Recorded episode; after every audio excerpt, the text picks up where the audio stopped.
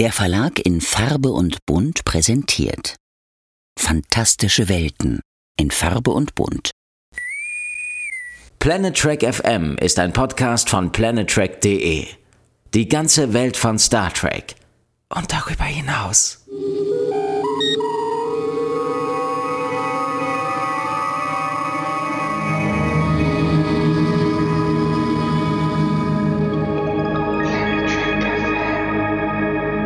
Moin Moin und herzlich willkommen zur Ausgabe 145 von Planet Trek FM, die ganze Welt von Star Trek mit mir, Björn Sülter.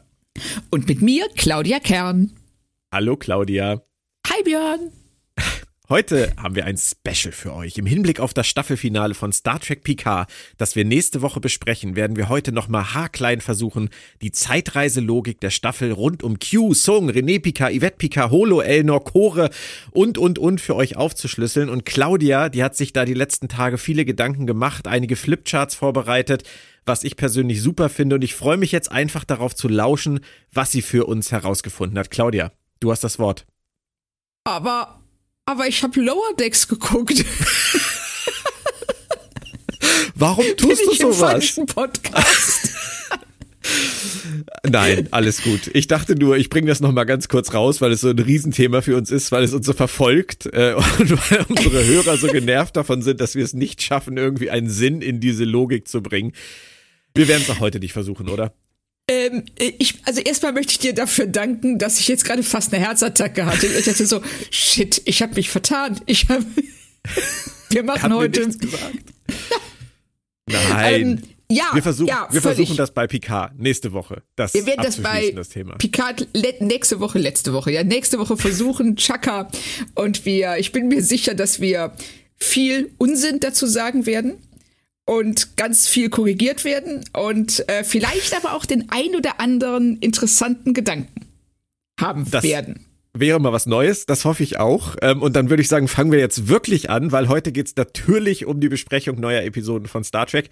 Lower Decks, unsere Unterdeckler sind zurück mit ihrer mittlerweile dritten Staffel und äh, wir werden uns jetzt in die neue Staffel reinfuchsen, denn es sind ja jetzt schon drei Folgen und zusehen, dass wir schnellstmöglich mit den Folgen auf ein Level kommen. Es geht los mit dem Auftakt der Staffel mit dem Titel Grounded oder zu Deutsch Startverbot. Freust du dich darauf denn, Claudia? Ja, total. Also Lower Decks, du weißt ja, mein Herz schlägt für Lower Decks. Und ähm, wir sind da nicht immer ganz einer Meinung. Deshalb bin ich mal gespannt, wie du die Folge, die Auftaktfolge dieser Staffel siehst. aber wir sind fast immer einer Meinung. Und vor allem, ähm, wenn du dir immer überlegst, wie hat das damals angefangen? Lower Ja. Decks bei Planet Track FM. Das war richtig Arbeit. Also, Für dich? Ja. ja, für mich war. Ich kann mich da auch heute noch nur bedanken. Frau Kern hat mir damals diese Serie erklärt. Sie mir geöffnet sozusagen und seitdem, ich weiß gar nicht, was du meinst mit, wir sind nicht immer einer Meinung. Ich bade in dieser großartigen Show und ich, ich glaube, man merkt an unseren Besprechungen auch, dass uns das beiden so geht, oder? Ja, überwiegend ja. Also ich glaube, dass ich mich mit dem, ich sag mal, niederschwelligen Humor, der ab und zu bei Lower Decks auftaucht, weniger schwer tue als du. Du magst eher den intelligenten Humor. Bei Das mir sagst du zu einem Bud Spencer Terence Hill Film, Claudia. äh, Fan, nicht Film. Okay. Aber bei dir, die Torte, sagtest du gerade? Ja, ich habe auch nichts gegen die Torte im Gesicht, aber da kamst du mit Terence Hill und Bud Spencer und das ist ja eigentlich die gleiche Ebene. Deshalb bin ich jetzt auch ruhig und überlass dir die Fun Facts. Nein, äh, es gibt äh, keine Fun Facts, nicht bei Lower Decks. Da, Es das- gibt keine Fun Facts bei Lower Naja, Decks? es gibt bei Lower Decks nur Fun Facts, deswegen spare ich mir die Facts am Anfang einfach komplett. Okay, das ergibt Sinn. Ich freue mich auf jeden Fall total, äh, einfach neues Star Trek an dieser Stelle mal zu feiern. Ähm, wir haben ja oft genug zu arbeiten und zu kämpfen mit äh, anderen Serien aus diesem Franchise. Aber hier überhaupt nicht. Und ähm, würde von dir einfach nur gerne noch vorab wissen, was wünschst du dir für Staffel 3? Ähm, dass sie den Weg, den sie mit Staffel 2 beschritten haben, fortsetzen. Die Charaktere weiter ausarbeiten und ähm, vor allen Dingen auch an Mariner arbeiten, an ihrer, an ihren Problemen, die ja schon in Staffel 2 angegangen wurden, an ihren, ja, an ihrem Hass auf Autorität. Ich möchte wissen, wo der herkommt. Ja, ich auch. Na, und ich möchte auch, dass Bäumler äh, diesen Weg weiter beschreitet, auf dem er jetzt ist. Und ähm, stärker noch aus sich rauskommt. Und ähm, ja, ich bin sehr, also ich freue mich sehr darauf zu sehen, ob's und wie sie das in dieser Staffel anpacken. Sie haben uns ja mit einem krassen Cliffhanger zurückgelassen. Captain Freeman in Haft, ihre Crew in Schockstarre. Warten wir mal ab, wie es weitergeht. Zum Inhalt dieser Folge kurz. Mariner überzeugt ihre Freunde von einer skrupellosen Mission, um ihre Mutter vor einem Militärtribunal zu retten. Dem müsste sie sich nämlich wegen der Zerstörung des Paklet-Planeten stellen. Bereit für den Teaser? Absolut. Als erstes von mir, ich liebe FNN. Das Federation News Network. Das erinnert mich immer so an Babylon 5 und das Interstellar Network. Ich liebe es. Ja, und das ist so clever, äh, um so eine Welt aufzumachen, um dafür zu sorgen, dass sich so eine Welt real anfühlt. Dass du, ähm, du hast einen Nachrichtensender, du ähm, kannst dir vorstellen, wie ganz normale Föderationsbürger da sitzen und die Nachrichten gucken. Und natürlich haben wir dieses großartige Banner, was da Ja. unten lang läuft. Ja, das ist Es- wirklich großartig. Aber sag mir erstmal, wie fandest du denn den Namen der Hauptstadt des Paklet-Planeten? Er passt. ja, wie ist auf Englisch? Ähm, Big Strong City oder irgendwie so? Ja, dann ist es auf Deutsch exakt das gleiche. Große, starke Stadt. Ja, ja. ja genau, Big Strong City. Ich, die Paklets muss man einfach lieben. Ja, vor allen Dingen, wir werden ja auch äh, im, gegen Ende der Folge, denke ich, nochmal äh, ihre brillante Planung diskutieren.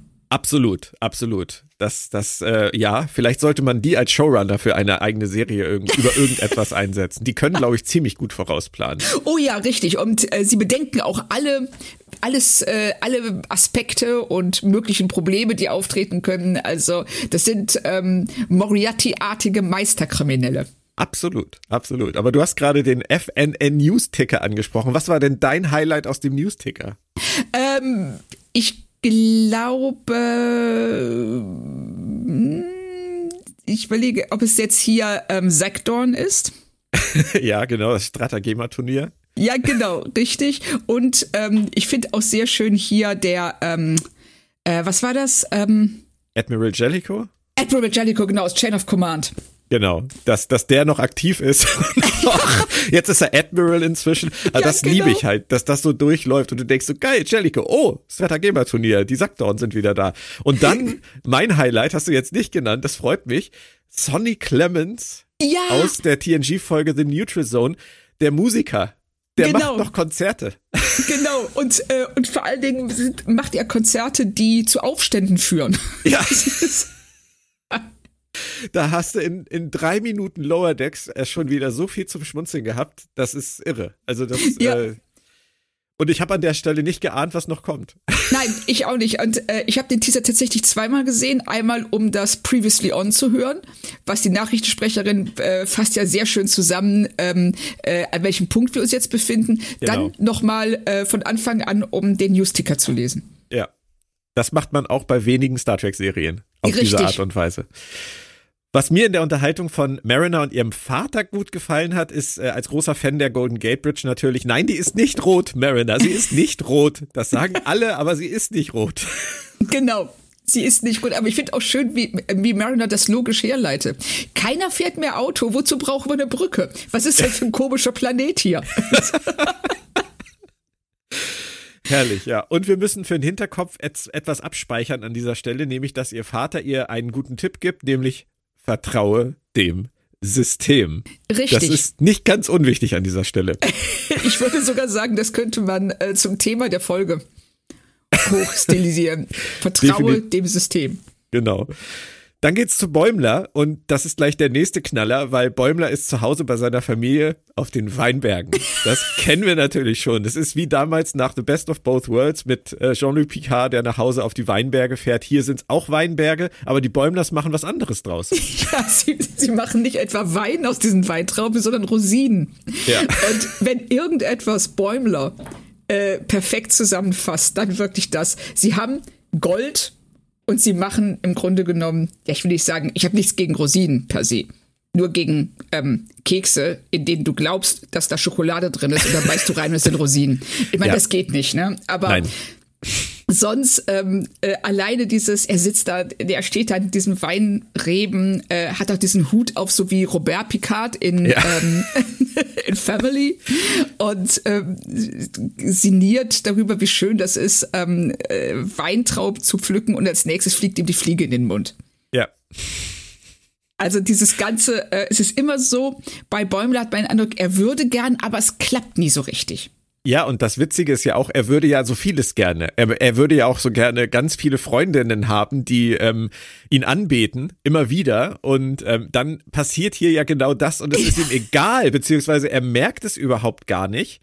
Ähm, Nein. Da kommt Genevieve um die Ecke und ich muss dir wirklich sagen, was ist das? Das ist wahrscheinlich der, der schlimmste Anmachspruch, den ich jemals in meinem Leben gehört habe. Trage ich die richtige Körbchengröße und magst du mal reinfassen? Ja, ja, ja. Was zur Hölle geht da ab? Das geht so also, tief runter, ich konnte es gar nicht glauben. Ja, also ich habe mir das hier auch notiert als Porno-Flirten. Ja, richtig, genau. so, und, und, das, das Schöne ist ja, dass ähm, äh, er schnallt es nicht und Mariner ausnahmsweise macht sie ihn nicht darauf aufmerksam, dass sie es nicht schnallt. Ja, stimmt. Die steht und, nur unbeteiligt da.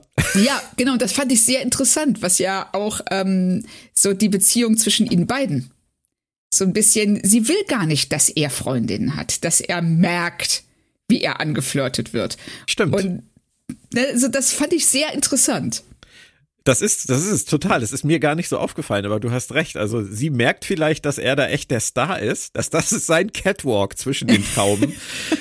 und ähm, der, der zweite schlimme Anmachspruch kommt dann ja kurz bevor er geht. Das heißt es dann noch, ich stehe voll im Saft und jemand muss mir beim Ausziehen helfen. Ja, genau. Wow. Also das ist, Wow. Aber, aber äh, Respekt an die Synchro. Ja, ne? Das, das habe ich mir tatsächlich auf übersetzt. Englisch angehört. Ja. Ja. Ist super, weil da habe ich mich noch gefragt, na, mal sehen, was sie daraus machen. Aber äh, sehr, sehr gut gelöst. Ja. Und man ist noch mitten im Lachen und im Schmunzeln und dann leuchtet da die Leuchtreklame von Cisco's, Cisco's. Creole Kitchen. Ja. Meine Güte, ey. Also, das ist einfach, ähm, diese ersten fünf Minuten sind bereits so ein Feuerwerk. Also äh, man, man sagt im Englischen so schön to hit the ground running. Also ne, du du schießt praktisch aus der äh, aus der Startbox raus und das macht Lower Decks hier mit der Folge. Absolut. Und wenn dann auch noch der Alligator unter der Decke hängt, von ja. dem äh, Papa Cisco immer erzählt hat. Ich weiß nicht. Also das, das letzte Mal haben wir diese Bar ja gesehen in DS9, Staffel 7, Image in the Sand. Und ähm, die jetzt wieder zu sehen, ich hatte sofort Gänsehaut.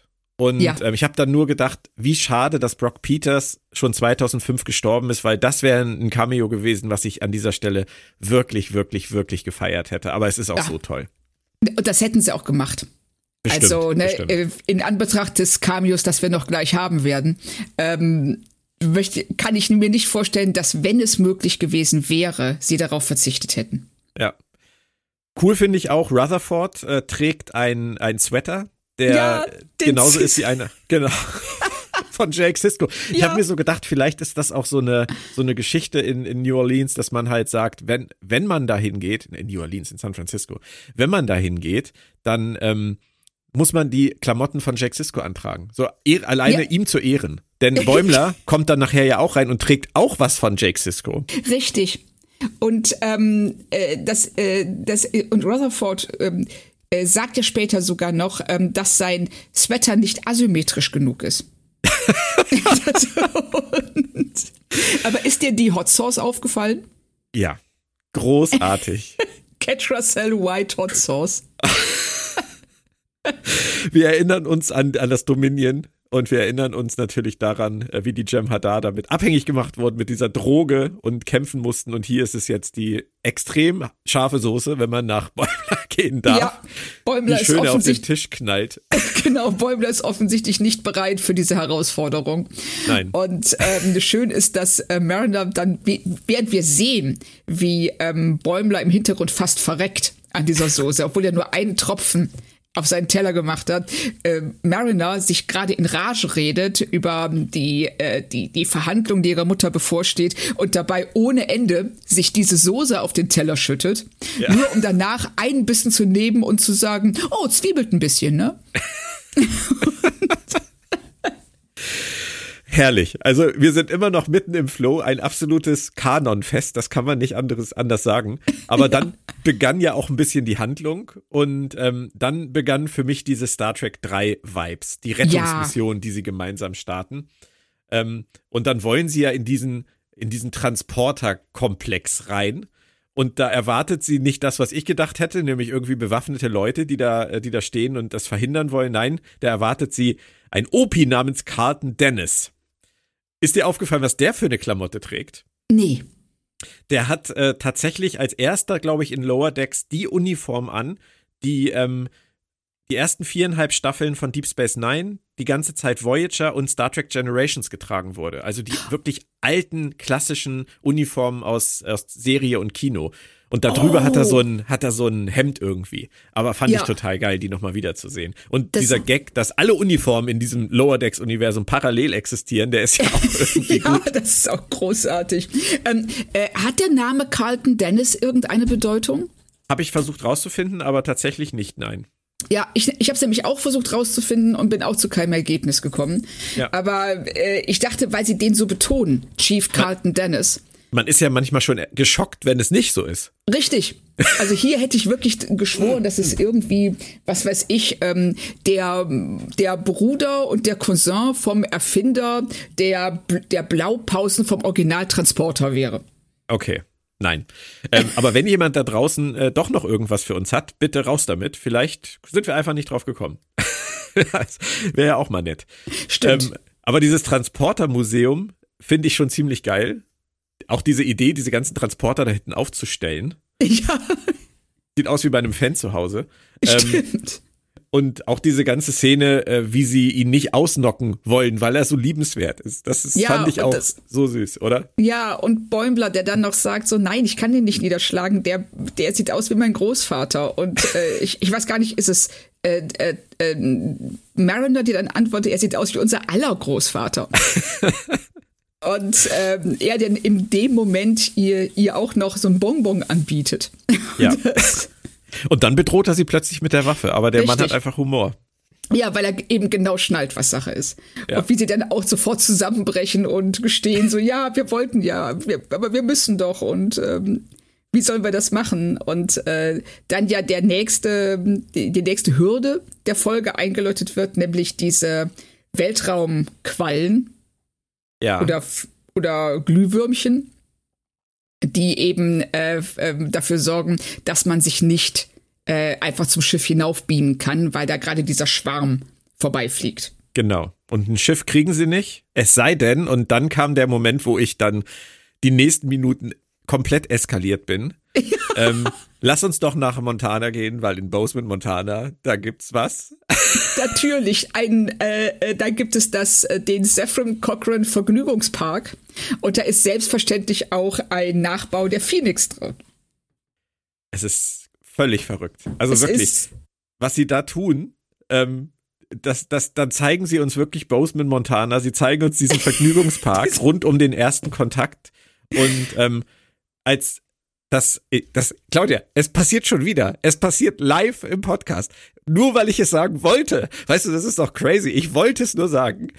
Als das ja. First Contact Theme von Jerry Goldsmith einsetzte, ich bestand ja. zu 100 Prozent nur noch aus Gänsehaut. Ja. Wie jetzt ja. gerade. Ja. Das ist wirklich dieses Thema. Sie bringen es auch im perfekten Moment. Das Thema setzt ein, die Kamera fährt an dem Raumschiff nach oben. Und du sitzt dann nur und denkst so, Hua, Mufasa. also. Es ist ja sowieso mein Lieblingsscore. Bei den ja, meine auch. Ich finde den großartig. Und ähm, dass der hier so eingesetzt wird und dass wir das, dass wir das so sehen. Es hat mich ein bisschen erinnert an den Auftakt von ähm, Jurassic World, wo sie aus dem Jurassic Park ein Streichelzoo gemacht haben. Ja. Ich weiß nicht, ob du Jurassic World den ersten schon gesehen hast. Ja, da, da ist ja auch mit äh, Dinosaurierreiten für, für die Kleinen und so. So dieses, dieses Flair hatte das so ein ganz kleines bisschen, aber hier auch diese Raumschiffballons, die dann da verteilt ja, werden. Oder der Riesenkock, sag du ruhig, bitte. Oh, Entschuldigung. Nein, nein, nee, nee, sag, sag, sag, mal bitte. Ich glaube, du, du willst das Gleiche sagen wie ich. Dann, dann darfst du es sagen. ähm, der, der Getränkestand, der Thirst Contact heißt. Oh, den habe ich nicht gesehen. Echt nicht? Nein! Toll. Den hab ich, da muss ich noch mal reingucken. Aber ich habe die Crash and Burn Bar für dich. Ähm, Ja. Mit, mit der berühmten Ein-Lied-Jukebox. Da, äh, da bin ich vom Stuhl gefallen, echt. Also Ubi-Dubi. Dubi-Dubi, genau. Mehr als Ubi-Dubi geht halt nicht. Also das ist, das ist, aber das war's ja noch nicht, weil wir haben bei Archer damals im Regal gesehen, da stand diese Cochrane-Statue, diese goldene, von der Jordi in First Contact erzählt hat, dass sie später mal da stehen wird. Und hier Ja. steht sie jetzt. Sie steht da, genau. Also, das ist so, ähm, ich glaube, wir haben es schon oft gesagt, aber es ist so liebevoll. Es ist einfach auch, ähm, sie fangen hier auch gleichzeitig zwei, drei verschiedene Sachen an. Nicht nur, dass es kanonmäßig passt, dass es von der ganzen Atmosphäre her passt. Auch ähm, diese, natürlich entsteht da ein Vergnügungspark. Ja. Das, Klar. ähm, und auch diese Phantasialand-Vibes. Das ist alles so ein bisschen billig, so ein bisschen, ähm, ja, so ein bisschen ähm, peinlich fast schon mit diesen Schiffsballons und Thirst Contact, diesen äh, Wortspielen. Und dann haben wir ja dann auch auf dem Weg ins Raumschiff diese tolle äh, aufgezeichnete Ansage von Cochrane selber, Ja. gesprochen von Cromwell. James Cromwell. Im Deutschen leider nicht mehr vom richtigen Synchronsprecher, weil er verstorben ist. Aber, ah, schade. aber ich habe es natürlich dann auf Englisch mir angehört. Aber du hast noch was vergessen. Du hast gerade die billige Atmosphäre erwähnt. Da passt ja noch was zu. Was meinst du denn, was die Vulkanier dazu sagen, dass die Teplana Hatta als Hüpf- und Rutschburg steht? Ja, ja, ja, stimmt, genau. Die hat, stimmt, ich habe sie mir extra aufgeschrieben, jetzt habe ich es vergessen. Und bevor sie in die Phoenix reingehen, kommt ja noch dieser, dieser von dir schon erwähnte Kameraschwenk, wo der Score dann wieder so anschwellt. Ey, ich war, ich war wirklich durch für zehn. Also Ja. ich war lange nicht mehr beim Gucken einer Star Trek Folge so im Eimer wie hier nach zwölf Minuten Lower Decks. Also unglaublich, ähm, dass sie und du hast das ja vorhin schon gesagt mit dem mit dem Cameo, dass sie James Cromwell wirklich dazu gekriegt haben, diesen Holo Cochrane nochmal zu sprechen. Ja, und auch, dass er auch so geile Sachen sagt, die wir alle kennen aus Vergnügungspark. Leider dürft ihr weder Essen noch Getränke mit in die Achterbahn nehmen. Also bitte, ne, so leert sie hier oder entsorgt sie im bereitstehenden Mülleimer oder so. Das ist, Ja. und dann und dann sagt er noch, ich habe noch was vergessen. Und dann kommt wieder Magic Carpet Ride von Steppenwolf und an der Stelle habe ich nur gedacht, Leute, ihr wollt mich umbringen. Ja. Ihr wollt mich wirklich umbringen. Aber ich muss sagen, das war der Peak für mich. Das war der Ah. Peak der Folge. ja. Ähm, absolut. Also ich finde, der Aufbau bis dahin, ich würde, ich würde mich jetzt mal aus dem Fenster lehnen und sagen, ich habe noch nie eine bessere Viertelstunde, zwölf Minuten, keine Ahnung, in einer Star Trek-Folge vom Beginn bis zu diesem Punkt gesehen, die mich mehr mitgerissen hat als diese Phase hier in dieser Folge, bis zu diesem Punkt. Ja, das stimmt. Also es ist wirklich, es ist phänomenal, was sie da in diesem, ja, ich glaube wirklich sind ziemlich genau zwölf Minuten. Was sie, was sie da raushauen, das ist, ähm, ja, ich würde auch, ich weiß nicht, ob ich mich ganz so weit aus dem Fenster lehnen würde, aber ich würde sagen, es ist in jedem Fall in den, in den Top Ten. Von- Gehe geh ich mit und äh, ich würde das irgendwann dann mal abklopfen, ob ich da recht gehabt habe oder nicht. Vielleicht. Genau. Vielleicht ändere ich meine Meinung ja noch. Aber es ist, spielt ja auch keine Rolle, bei über 800 Star Trek Folgen in den Top 10 zu sein, ist ja auch keine schlechte Leistung. Ähm, und dann kommen sie mit der Fake Phoenix tatsächlich zur Cerritos. Das ist ja auch äh, völlig bekloppt. Aber wir nehmen das mal einfach zur Kenntnis. Und ich finde es auch so geil, wie der Holo Cochrane dann durch ist mit seinem Programm. dann halt einfach. Und sie haben aber leider noch, ein, noch einen Fahrgast mit, weil noch ein Platz übrig war. Auch das kennen wir alle aus der Achterbahn. Man sitzt manchmal mit Leuten zusammen, mit denen man gar nicht zusammen wollte. Und hier ist es Gavin. Gavin. Genau, Gavin, der ja auch doch die, doch die Chance bekommt, das Schiff zu verlassen und sagt, nein, die haben mir gesagt, ich soll mich in die Phoenix 5 setzen und das mache ich jetzt auch. Ja. Und jetzt hat er einen Plan. Ja, jetzt will er natürlich, er sagt ja dann so, ähm, ich will nicht mehr, was, was ist er? Ähm, Bot Botaniker. Botaniker, genau. Er will nicht mehr Botaniker sein, er ist jetzt Pilot und will das Universum erkunden. genau. Und ich habe an der Stelle gewusst, wir sehen ihn wieder. Ich habe gedacht, es dauert länger. Ich auch. Also ich hätte mich echt gefreut, wenn wir ihn am Ende der Staffel in der letzten Folge wiedergesehen hätten als so ein total krasser Pirat. Genau. So wie Captain O'Connor. Ja, genau. Der ja übrigens in äh, Prodigy wiederkehrt. Richtig, das habe ich auch gelesen. Habe mich sehr gefreut. ja. Und dann kommen wir ähm, zum Thema, wir müssen jetzt mal an die Infos ran. Wir wollen ja immer noch Captain Freeman helfen. Man könnte es fast vergessen bei all dem Trubel, der hier passiert. Aber es ist ja so. Und sie wollen ja eigentlich zu Bäumlers Logbüchern, weil Bäumler immer abends die Logbücher des Captains sich anhört und das Wichtigste äh, daraus zieht. Ähm, man mag gar nicht drüber nachdenken. Aber seine Logbücher sind echt übel, oder? Ja, also er, ich sag mal, er lässt eine gewisse Professionalität vermissen, gerade wenn er über seine Darmbewegungen spricht. Ja. Und ähm, für mich die interessanteste Info war aber, er färbt sich die Haare. War für mich auch die interessanteste Info, hätte ich auch nicht gedacht. Ne, das, da frage ich mich, warum? Was ist seine richtige Haarfarbe? Schämt er sich dafür? Er will auffallen. Er will auf. Oh. Stimmt. Er will. Er will. Was will er denn noch? Er will auffallen, er will was vertuschen. Er will was vertuschen. Ja, vielleicht auch das. Vielleicht findet Das- er sich einfach, vielleicht findet er sich selber langweilig. Ja, also das wird zu ihm passen. Also er hat ja keine sehr hohe Meinung von sich selbst. Das stimmt, ja. Ich meine, es ist ja letztendlich auch seine Sache, was er in seinen privaten Logbüchern macht. Ich kann für mich sagen, dass ich keine Logbücher aufnehme, in denen ich über meine Darmbewegungen spreche. Bin ich auch noch nie auf die Idee gekommen. Nee, ich, nehme auch nicht. generell keine Logbücher auf. Vielleicht liegt es Führst du- auch einfach daran. Führst, führst du Tagebuch? Nein. Ah, okay. Führst du Tagebuch Ja. über deine Darmbewegungen? Ich gehe, ich werde das hier, ich könnte mich selbst belasten, deshalb möchte ich jetzt hier nicht. Nein, aber es ist Nein, interessant. nein. Das finde ich wirklich interessant, weil ähm, das ist ja eine, eine aussterbende Kunst, würde ich sagen. Ähm, ja, aber es gibt coole Apps dafür. Tatsächlich. Ja, es gibt Da schreibt man nicht, sondern redet oder was? Nee, nee, also du, ähm, du schreibst schon, also ich mache das so, ähm, so als Tageszusammenfassung Okay. abends. Ja. So, auch, auch nicht lang, es sind vielleicht fünf Minuten oder so. Aber einfach nur, was du am Tag gemacht hast und ähm, wie dir das gefallen hat, äh, was du vielleicht geguckt hast oder gespielt hast, was du, ne, äh, wo du mit dem Hund gewesen bist. Ähm, dann machst du noch ein, ein, ein Foto, was den Tag so ein bisschen zusammenfasst. Das ist eigentlich ganz cool, so abends, um so einen Abschluss zu finden. Wie lange machst du das schon?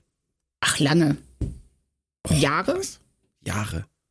Viele Äh, Jahre. Du machst das natürlich nur aus dem Grund, dass irgendwann dein Biograf damit arbeiten kann. Richtig, deshalb achte ich auch sehr auf Rechtschreibfehler und sowas. Ne? Es soll ja nicht, es soll ja nicht so peinlich werden wie bei Bäumler. Aber es ist nur für dich. Ja, Ich finde ich total spannend. Wäre jetzt eigentlich die Möglichkeit, einen komplett anderen Podcast zu machen. Lasst uns über Claudias Tagebücher sprechen. Nein, aber ich Oder das lasst uns doch zu Lower Decks zurückgehen. Ich glaube, es ist wir. schon interessanter. Tun wir, tun wir. Ich ich, glaube, ich habe das früher auch mal gemacht, um das noch kurz abzuschließen, aber ich, äh, ich habe wirklich jahrelang, also gerade nachdem meine Tochter geboren wurde, habe ich überlegt, ob es sinnvoll wäre, für sie solche Tagebücher zu führen. Also so Videotagebücher, weißt du? Weil man, man weiß ja nie, ich habe ja viele schlimme Filme geguckt in meinem Leben und viele schlimme Serien geguckt, in denen Elternteile viel zu früh versterben. Deswegen sind wir alle irgendwie mit, zumindest in diesem Wissen, in diesem Bewusstsein, dass es ja auch immer mal was passieren kann und dass man vielleicht dann etwas nicht mehr sagen kann, was man sagen wollte. Das war der Punkt, wo ich drüber nachgedacht habe, das zu tun. Ah, Um ja, Dinge ich mein, zu sagen, die ich sonst nicht mehr sagen kann. Hab's Ja. auch nie gemacht. Ah, okay. So ist es was äh, einfach nur, weil sich die Gelegenheit nicht ergeben hat? Ich kann es dir gar nicht sagen. Vielleicht gibt es auch einem zu sehr das Gefühl, man tut das aus einem wichtigen, guten Grund, der irgendwann eintritt, weißt du? Oh, ja, ich verstehe. Also ähm, ich würde mir auch nicht so die ähm, Du baust dann eine ziemliche Hemmschwelle auf, weil wenn du dir vorstellst, dass jemand zuhört, dann willst du natürlich auch so, ich sag mal, du willst dann eher Sachen sagen, die Spock sagen würde und nicht die Bäumler sagt. Richtig. Und, ne, und das setzt dich äh, unter Druck. Und das sollte es eigentlich nicht sein. Es sollte eher so eine Tageszusammenfassung für dich selber sein. So ein Previously on in meinem Leben. so. Super. Also, wir haben festgestellt, äh, Bäumler ist nicht allein. Und er ist auch nicht mal in seinen, mit seinen Gedanken sowas zu machen allein, weil äh, verstehen kann ich ihn schon. Aber jetzt sind wir wieder an dem Punkt, an dem wir am Anfang waren, als du gesagt hast, wir sind nicht immer einer Meinung. Ich dann von Bud Spencer und Terence Hill anfing, sind wir trotzdem jetzt wieder bei deinem Argument, weil ich hätte darauf verzichten können. Auf die Darmbewegung. Auf die Darmbewegung. Nee, ich ich, fand es, ähm, ich fand es tatsächlich, weil es so peinlich ist und Bäumler äh, bereit ist zu sagen, hey, um deine Mutter, um Captain Freeman zu retten, bin ich bereit, diese wirklich peinlichen Logbucheinträge der Öffentlichkeit preiszugeben. Ja. Und das fand ich toll von ihm, weil das erfordert, gerade weil das so privat und ähm, auch unangebracht ist, erfordert das extrem viel Mut. Was, in der, was er in diesem Moment überhaupt nicht in Frage stellt. Wobei man ihm auch attestieren kann, er hat einfach eine sehr niedrige Hemmschwelle. Hat er das?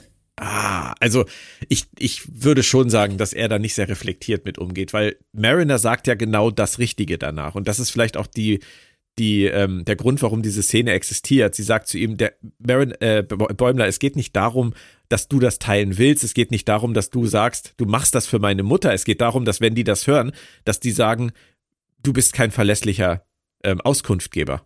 Du ja, bist, du, du bist eine Lachnummer. Ja. So im Prinzip sowas sagt sie ja zu ihm. Stimmt. Und ähm, das finde ich zeigt mir eher, dass er gar nicht darüber nachdenkt, was es bedeutet, sich so zu präsentieren, weil die Leute hören im Zweifelsfall halt nur das und denken sich, oh mein Gott. Ja, genau, genau ja. wie wir ja auch nichts anderes hören. Ja. Und ähm, in dem Sinne stimmt, du hast recht. Also das, ähm, äh, ich würde behaupten, die Szene funktioniert auf diesen beiden Ebenen, nämlich was sie sieht und was er sieht er sieht, dass es mutig ist, oder vielleicht sieht er es eben nicht, dass es mutig ist. Oder sieht er es? Ich könnte mir vorstellen, dass er sieht, dass es mutig ist und dass es hilft. Ja, genau, stimmt. Also er sieht, es ist mutig, es hilft und sie sieht einfach nur äh, äh, ja die Kehrseite der Medaille, nämlich das, was er in diesen Logbüchern schreibt, was eben unangebracht ist und peinlich ist und dass es ähm, eben nicht helfen wird. Aber sie ist da, wie ich finde, auch wie in der ganzen Folge. Ähm, sie ist immer anti. Mhm. Ja, ist sie. Aber mir ist gerade wieder aufgefallen, dass sich ein Muster fortsetzt, was wir auch vorhin schon angesprochen haben, nämlich, dass du mir die Serie erklärst. ähm, beziehungsweise wir uns in dem Fall jetzt tatsächlich zu zweit gegenseitig, weil ich hätte jetzt die Vol diese Szene, die hätte ich in mein, auf meiner Strichliste hier auf der Negativseite stehen gehabt. Weil ich gesagt ah, hätte, okay. hätte ich darauf verzichten können. War mir wieder zu das, weißt du, die, diese schlechten Anmachen, die sind so schlecht, die sind einfach lustig. Die sind großartig, ja. Ja, aber die, die Darmbewegungen von Bäumler hätte ich jetzt gesagt, die hätten bei mir auch beim, im, im Schnitt irgendwie unterm Tisch landen können. Aber nachdem wir jetzt drüber gesprochen haben, ist diese Szene total wichtig, weil sie ist komplett sie zeigt, wie die beiden ticken. Ja, weil sie, weil sie auch zeigt, ähm, dass ähm, Bäumler äh, die Föderation und auch die Sternflotte. Er sagt, die werden das Positive in diesen Logbucheinträgen sehen, nämlich, dass sie belegen, wo wir waren, wann wir da waren und so weiter. Und während Mariner sagt, nein, sie werden nur sehen, wie unprofessionell du bist. Genau. Und das ist das der ist zweite. Cool. Das ist total cool, vor allem weil es der zweite Moment in dieser Folge ist, wo es um Vertraue dem System geht. Ja, und Mariner und, kann äh, es einfach nicht. Sie kann es nicht, nein. Also das äh, passt ja auch wieder gut zu diesen ganzen Star Trek 3 Vibes, die wir hier haben, äh, wo wir ja auch, wir hatten Kirk, der seine ähm, Freunde und ähm, Besatzungsmitglieder dazu bringt, die Enterprise zu stehlen. Ja, weil ja. er auch nicht bereit ist zu glauben, dass das, was die Sternflotte und die Föderation tun, richtig ist, sondern seine eigene Einschätzung der Situation über die von allen anderen stellt. Mhm. Da er Kirk ist, hat er natürlich recht damit. Aber hier geht's um Mariner. Und ne, wir werden ja gleich sehen, dass das nicht ganz so einfach ist bei ihr. Nein. Alle sind eigentlich entspannt nur Mariner nicht, was diese, was diese Causa Freeman angeht. Und äh, das werden wir dann am Ende ja auch noch sehen, wohin das führt. Jetzt ja. dreht sie erstmal komplett durch. Also obwohl ihre Freunde sagen, lass uns einfach zurückkehren, lass es uns probieren, vertraue dem System, sagt sie sich, nein, ich schicke die jetzt einfach zurück zur Erde, auch wenn sie nicht wollen, und mache mit der Cerritos auf eigene Faust weiter und entführe dieses Schiff hier jetzt noch. Das ist schon, ist schon ein krasser Move wieder von ihr. Also die hat keine, die hat auch keine Hemmschwelle. Auf andere Überhaupt Art. Nicht. Ja, also das ist ja auch, ähm, wenn sie dann, ähm, nachdem, sie sperrt ja dann Tandy, Rutherford und Bäumler ins Shuttle und ähm, haut selber ab mit dem Schiff. Und mhm. äh, als dies dann schaffen, zurückzukommen, und sie äh, bricht ja dann praktisch vor ihren Augen zusammen und sagt, dass sie sich extrem hilflos fühlt und ähm, äh, dass sie eigentlich nur Angst hat. Ja. Und das ist, und so geht Mariner eben mit diesen Gefühlen um. Sie trägt die nach außen, sie zerschlägt Dinge. Ist ja auch am Anfang, sagt ja der Admiral, mit dem ihr Vater spricht, wieso hast du eigentlich noch zerbrechliche Gegenstände im Haus? Hast du nicht gelernt. Und Ja, ja, ja, das stimmt, da hast du recht. Und damit hast du jetzt mir schon wieder eigentlich etwas, etwas vorab erklärt, worüber ich mich gerade aufregen wollte ähm, und es dann jetzt nicht kann. Weil ähm, sie macht ja die Rechnung ohne ihre drei Freunde. Und was, das ist ja auch ein, ein Fall von Vertraue dem System, weil diese vier Freunde als Freunde sind ja auch ein System für sich, Ja, dem richtig. sie auch nicht vertraut. Und Genau. äh, die sagen aber nein, vergiss es, wir lassen dich hier nicht wegfliegen und, und machen da so einen irren Stunt mit dem, mit dem Shuttle ähm, zurück ins Schiff, sind wieder da und dann kommt nämlich diese Szene, wo ich auch gesagt hätte, darauf hätte ich verzichten können, weil diese Prügelszene auf der Brücke, Ja, die, die fand ich total komisch. Also, die hätte ich auch nicht gebraucht, aber sie führt zu dem von dir gerade beschriebenen Zusammenbruch, bei Ja. dem wir lernen, dass Kontrollverlust wahrscheinlich das größte Problem von Mariner ist und Hilflosigkeit. absolut. Absolut. Und ähm, das ist, ähm, ich weiß genau, was du meinst. In dem Moment, wo diese Prügelei stattfindet, war ich auch so, hm, weiß jetzt nicht, ob das ähm, äh, wirklich nötig ist. Aber es ist nötig, weil sie muss so krass in die Ecke getrieben werden, dass sie ähm, äh, ähm, aus dieser Ausweglosigkeit, sie steht da, sie weiß nicht mehr, was sie machen soll und hat diesen Zusammenbruch und gibt, kann erst dann zugeben, dass sie eigentlich nur Angst hat. Und da wäre sie vorher nicht zu in der Lage gewesen. Und das ist ähm, äh, auch, es arbeitet so toll heraus, dass ähm, diese Gemeinschaft zwischen den Freunden, wie du schon sagst, das ist auch ein System. Und sie muss sich diesem System anvertrauen, was sie hier macht, um überhaupt die Chance zu haben, ähm, was zu bewirken. Mhm. Und das sieht man ja dann auch, wie die anderen, also gerade Tandy, ja dann ähm, in den nächsten Szenen ähm, federführend ist. Und auch tatsächlich Mariner das Kommando, was sie sonst so gerne führt, aus der Hand nimmt, das übernimmt und sagt, lass mich das regeln. Stimmt. Absolut. Es ist auch, auch sehr schön beobachtet. Es ist mir so auch nicht aufgefallen, äh, dass dieser Staffelstab da sozusagen nach ihrem Zusammenbruch dann an Tandy geht. Das ist, spricht auch für dieses System. Dieses Ja. kleine System im großen System, was nur funktioniert, oder andersrum. Man kann im großen System nur funktionieren, wenn man auch dem kleinen System vertraut. Genau. Und wenn du bereit bist, ähm, auch andere, also nicht alles auf deine eigenen Schultern zu nehmen. Du, du musst nicht alles selber tun, sondern dafür, ähm, du kannst auch mal zurücktreten und andere nach vorn lassen. Du kannst anderen vertrauen, dass sie Dinge für dich regeln können. Mhm. Und das ist für Mariner ein ganz wichtiger Moment. Ich weiß nicht, wie weit sie das jetzt mitnehmen wird. Aber in dieser Sekunde, weil sie das auch macht, weil sie das zulässt, finde ich das echt wichtig. Bei den, bei den Anmachsprüchen, du hast gesagt, Porno anmachen vom, vom Anfang, wundert es uns nicht, dass wir jetzt auch noch eine Sexorgie auf der Schiffsoberfläche kriegen? Wahrscheinlich sollte es uns nicht überraschen. Nein, nein, wir sind an einem Punkt, wo wir, ähm, wo Überraschung bei solchen Momenten eigentlich nicht mehr angebracht ist. Nein. Aber es ist super klug, was Tandy halt dann macht, was du gerade gesagt hast, dass sie, ich meine, das, was sie sagt, was sie macht, das glaubt ja kein Mensch normalerweise. Aber es ist, eine echt, es ist ein echt guter Versuch. Ja, genau. Also ähm, wie sie dann eben diesen, dann, dann tauchen ja diese, ähm, die, dieses, diese Sicherheitstypen auf, diese ähm, ja, Sicherheitspatrouille oder was auch immer es ist und sagen so, ey, was macht ihr eigentlich? Ich habe da wohl nicht etwas Schiff geklaut, haha.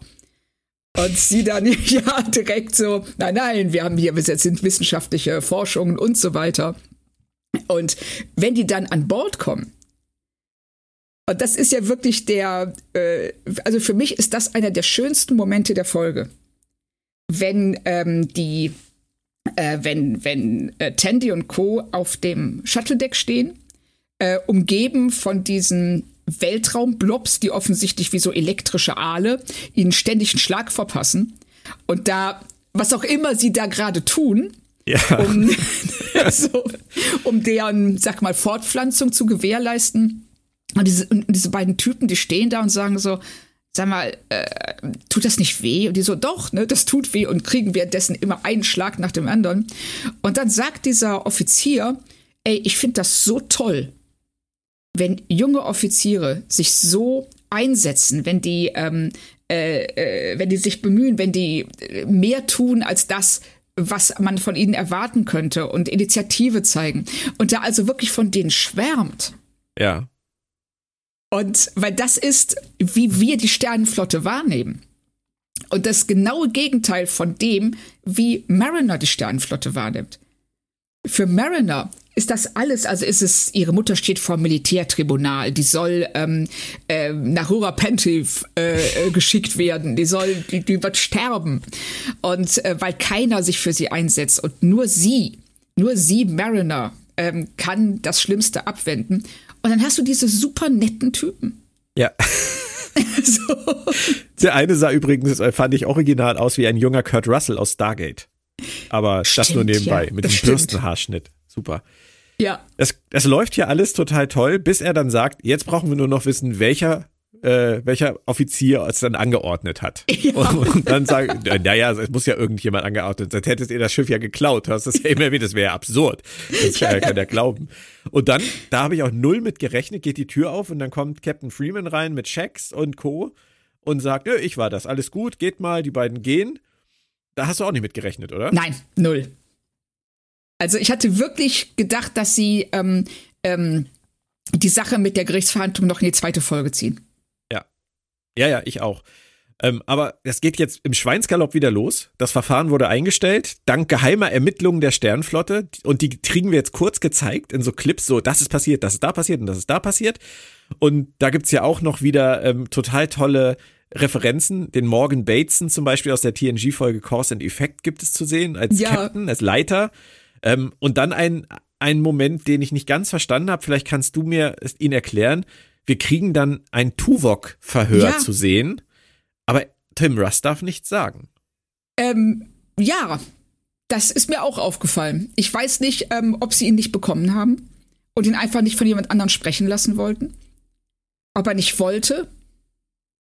Also er geht auf Conventions, also offensichtlich hat er kein Problem damit, ähm, noch mit Tuvok identifiziert zu werden. Ja. Also das hat mich echt auch äh, überrascht, dass da kein, kein Wort von Tim Ross zu hören ist. Ja. Ja, es ist, das war wirklich ungewöhnlich. Vor allem, er hätte ja im Prinzip, das, das reicht ja heutzutage fast, äh, wenn man das zu Hause bei sich ins, ins äh, iPhone einspricht. Es hätte ja irgendwie gereicht, dass er einfach nur mein Geist zu deinem Geist sagt und die ja. das einfach da nur so verrauscht drüberlegen. Ähm, aber es ist, es, ich fand's, fand's erstaunlich. Also ich hätte es erwartet, wenn man einen Hauptcharakter aus einer anderen Star Trek-Serie nimmt, dessen Schauspieler noch lebt, dass man den auch besetzt. Richtig, hätte ich auch gedacht. Also, ähm, so wie, also alles, was wir von Lower Decks bisher gesehen haben, ähm, lässt vermuten, dass, wenn es möglich gewesen wäre, hätten sie es gemacht. Ja. Die Identität des Attentäters wurde dadurch dann natürlich auch enthüllt. Du hast äh, gesagt, die Packlets selbst haben diesen Plan gefasst und ja, bitte erkläre uns mal, wie großartig dieser Plan war. Ja, genau, also die Packlets haben äh, äh, haben diese Bombe von den Klingonen besorgt und haben dann diesen Typen, der äh, der so Photoshop manipulieren kann, dazu gebracht, ähm, Freeman in eine äh, in eine Videosequenz reinzusetzen, in der es so aussieht, als ob sie die Bombe in der großen starken Stadt platzieren würde und äh, dann diese Bombe hochgehen lassen, um die Föderation dazu zu zwingen, sie auf einen Planeten umzusiedeln, auf dem es mehr Ressourcen gibt. Habe ich richtig verstanden, oder? Hast du, habe ich genauso verstanden. Ich finde es ein großartiger Plan. Fantastisch. Ja. Also, da kann auch gar nichts schiefgehen. Nee, und wenn es schief geht, hat man auch nur seine Hauptstadt zerbombt. ja, genau. und dann nimmt man die nicht mehr große, starke Stadt, sondern kleine, kaputte Stadt. Genau. Ja, da sind so. die ja sehr pragmatisch. Richtig. Aber was ich ja auch ganz, ganz großartig finde an diesem ganzen Rückblick mit Freeman, ist, dass das in einer, sag mal, normalen Star Trek-Folge halt die A-Handlung gewesen wäre. Richtig. Da, da, passieren ja echt super spannende Dinge und du denkst so, hey, das hätte ich jetzt gern gesehen. Und nur um im nächsten Moment zu erkennen, aber nee, wir sind Lower Decks, wir konnten das nicht sehen. Genau. Wir, wir können froh sein, und das wissen wir ja auch seit äh, der ersten Staffel schon. Wir können froh sein, dass wir es erfahren haben. Richtig. Dass nicht auf einmal totgeglaubte Offiziere lebend neben dir im Fahrstuhl stehen. Ja, genau. so, und dir keiner was gesagt hat vorher. Richtig, richtig. Das war ja übrigens meine, meine Erweckungsfolge, falls du dich erinnerst. Die Folge, wo, ähm, wo wir erkennen, dass in Lower Decks nichts der Wahrheit entspricht. Dass ja. nicht so ist, wie es scheint, als sie vor diesem Gericht stehen. Das Richtig. ein Kindergeburtstag Veri ist. Ist Veritas ist die Folge. genau. Ja, und eine, meiner Lieblingssätze dann auch noch von, von Captain Freeman, der natürlich auf Deutsch nicht funktioniert hat, aber auf Englisch. Äh, sie nennt den Plan der Packlets a Classic äh, Samaritan Snare. Ja, Samaritan Snare. Und das ist natürlich die Folge in TNG, wo die Packlet das erste Mal genau. eingeführt wurden, das erste Mal aufgetaucht sind. Sie sind nicht das erste Mal eingeführt worden, Björn, weil dann werden sie ein zweites Mal eingeführt worden. Das geht nicht. Wir, wir wollen ja bei der Wahrheit bleiben. Nein, also das finde ich super. Sie haben es auf Deutsch versucht, aber es ist natürlich, hat natürlich nicht geklappt. Weil die Folge heißt auf Deutsch das Herz eines Captains. Ah. da hätte man nicht mal mit dem, mit dem Titel irgendwie spielen können. Von daher. Stimmt. Und was lernen wir jetzt aus dieser Folge, Claudia? Ich würde sagen, es sind drei Worte. Vertraue dem System. Wird Weil die Sternenflotte macht, ja, die Sternenflotte macht hier alles richtig. Und ähm, wenn Bäum, äh, Bäumler, wenn Mariner ähm, einfach darauf vertraut hätte, dass dieses System, dass die, ähm, dass, ähm, das Rechtssystem der Föderation funktioniert äh, und sich zurückgelehnt hätte, dann wäre A, die ganzen Topfpflanzen zu Hause noch heil und nichts mehr passiert. Wir hätten viel Spaß verpasst. Ja, also für uns wäre es sehr schade gewesen, wenn sie das gemacht hätte, aber für sie wäre es natürlich ein Quantensprung in ihrer Entwicklung.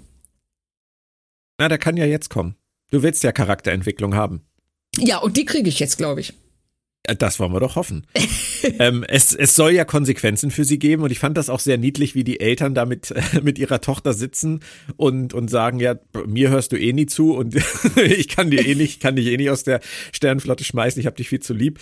Das ist ja schon irgendwie ganz süß, aber es gibt ja dann doch noch eine Konsequenz, die aber hier in dieser Folge noch keinen tieferen Sinn ergibt.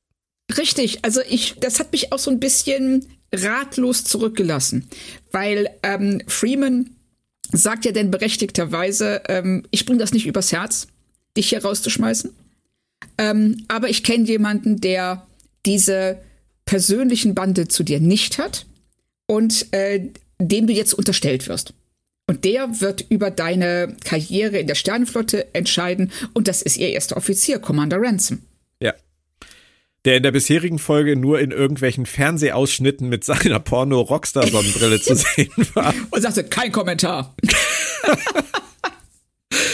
Und er sagt ja auch zu Mariner, ich bin jetzt deine neue Mom. Also wir werden sehen, wohin das führt. Also ich bin sehr, sehr gespannt. Und was anderes, was ich mich in der Szene gefragt habe, wenn wirklich die Eltern mit ihrer Tochter da sitzen, so wie äh, nach dem Elternsprechtag, wenn das alles, wenn das alles eskaliert ist. Und ähm, das ist einfach, ob Freeman, sie ist ja immer noch nach Jahren Captain einer, eines California-Class-Schiffes, ähm, ob sie einfach um Mariner den, die Position innerhalb der Sternenflotte zu erhalten, so viele Gefallen eintauschen musste, dass sie selber ihre Beförderungen nie einfordern konnte. Mhm. Möglich. Also das fände ich interessant, wenn sie ähm, da auch aus Freemans Sicht mal zeigen würde, was sie das gekostet hat. Ja. Weil das. In, irg in irgendeiner der nächsten acht Staffeln ist das vielleicht noch dran. also ich würde mich sehr freuen, wenn es noch acht Staffeln gibt. Zum Schluss gab es dann ja in dieser Folge auch nochmal FNN, was ich auch ganz toll fand. Ähm, und da wird ja etwas geklärt, was in TNG und in DS9 damals aufgeworfen wurde, aber was dann relativ schnell überholt war. Nämlich es wurde damals in TNG in der Folge The Royal wurde gesagt, dass Jean-Luc Picard schon in seiner Freizeit eigentlich sein ganzes Leben an einer Lösung für den großen Fermatschen Satz arbeitet. Und in DS9 in Facets war es äh, Tobin Dex, der das wohl auch gemacht hat. Das war 1993, 94, beziehungsweise in den 80ern sogar noch bei TNG. Und es war dann überholt, weil es war in der Realität dann irgendwann bewiesen. Ja. Und jetzt haben sie es hier auch im Star Trek Universum bewiesen. genau. Ein kleiner Junge war es. Ja. Das fand ich auch sehr schön. Vor allem, da muss man sich ja auch erstmal dran erinnern, dass es Richtig. dieses Problem gab. Und da kann man immer wieder nur sagen, wer auch immer die Recherche bei Lower Decks betreibt für diese ganzen Easter Eggs, ob das Mike McMahon selber ist oder ob er das mit einem Team ist, die leisten wirklich, wirklich gute Arbeit. Ja, also das, äh, ich kann mir das eigentlich nur so erklären, dass die ähm, sich äh, Memory Alpha irgendwie ähm, äh, zum Einschlafen äh, so äh, jeden Abend vorlesen lassen einfach irgendwelche ähm, wahllos äh, ausgesuchten Einträge und sich das dann so ins Unterbewusstsein einsetzt, weil das ist phänomenal, was die hier leisten. Und dann kommt sogar noch Captain Gavin ganz am Ende noch wieder, der eigentlich ja gerne das All erkunden wurde, aber nicht darf. Ich hab so für mich gedacht, schade. Es hätte doch ein Spin-off werden können. Fand ich auch. Also ich fand es auch ein bisschen schade, dass sie Gavin hier, ähm, dass sie seinen Handlungsstrang hier so abrupt beenden und wie ich finde auch nicht sehr positiv, weil sie sagen, ja, der ist traumatisiert, als sie ihn da rausholen.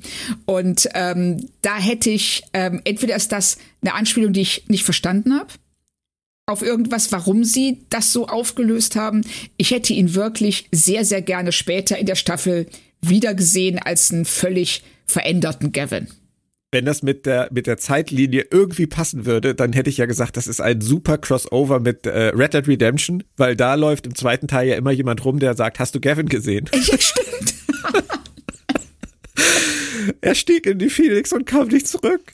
Ja, das war das Letzte, was wir von ihm gesehen haben. Nein, aber gut, müssen wir mit leben. Es war trotzdem verdammt viel Stoff für 24 Minuten. Ähm, ich möchte von dir einmal kurz wissen, findest du es gut, dass sie das Freeman im Knastding so schnell aufgelöst haben?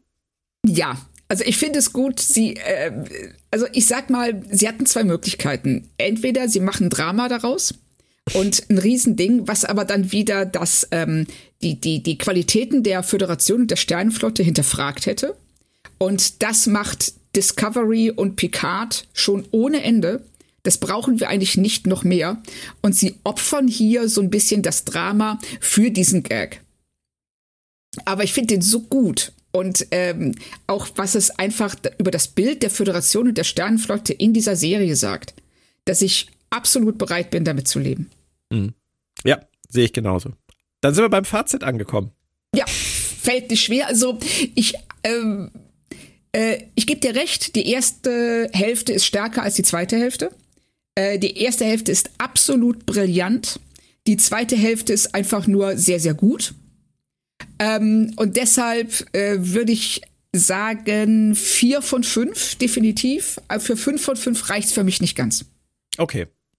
Ich glaube, ich würde, würde vielleicht sogar wegen der ersten Hälfte auf viereinhalb gehen. Also ich fand die Folge fast, fast perfekt.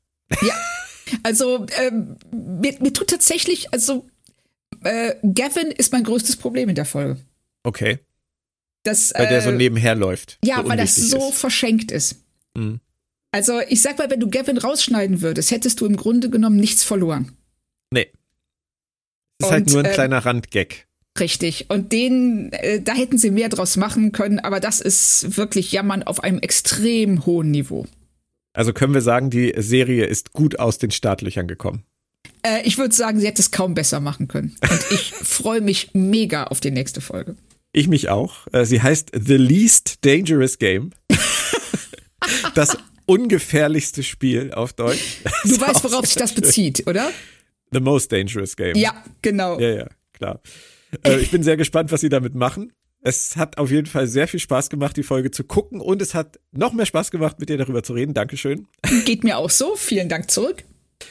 Wir verabschieden uns dann für heute und hören uns ganz bald wieder hier bei Planet Track FM mit einer Folge Picard, die wir noch haben. Und dann reden wir natürlich auch über die eingangs versprochene Zeitreiselogik, aber in kleinerem Maßstab. Vielleicht auch mit einem Flipchart, Frau Kermann wird sehen, was passiert. Ah, Ich guck mal, was sich da noch machen lässt. Dann geht's weiter mit Lower Decks. Da haben wir jetzt noch neun Folgen in dieser Staffel. Es geht weiter mit der DS9 Re-Experience und wir dürfen schon mal ankündigen, dass es im Oktober wieder vier Discovery Specials von uns geben wird, nämlich zur Free TV Premiere der dritten Staffel von Star Trek Discovery auf Tele 5. Bald mehr dazu. Bleibt alle gesund, bleibt stark und tschö. Tschüss.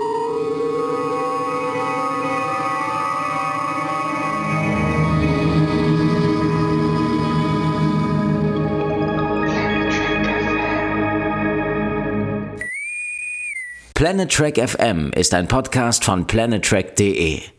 Die ganze Welt von Star Trek und darüber hinaus.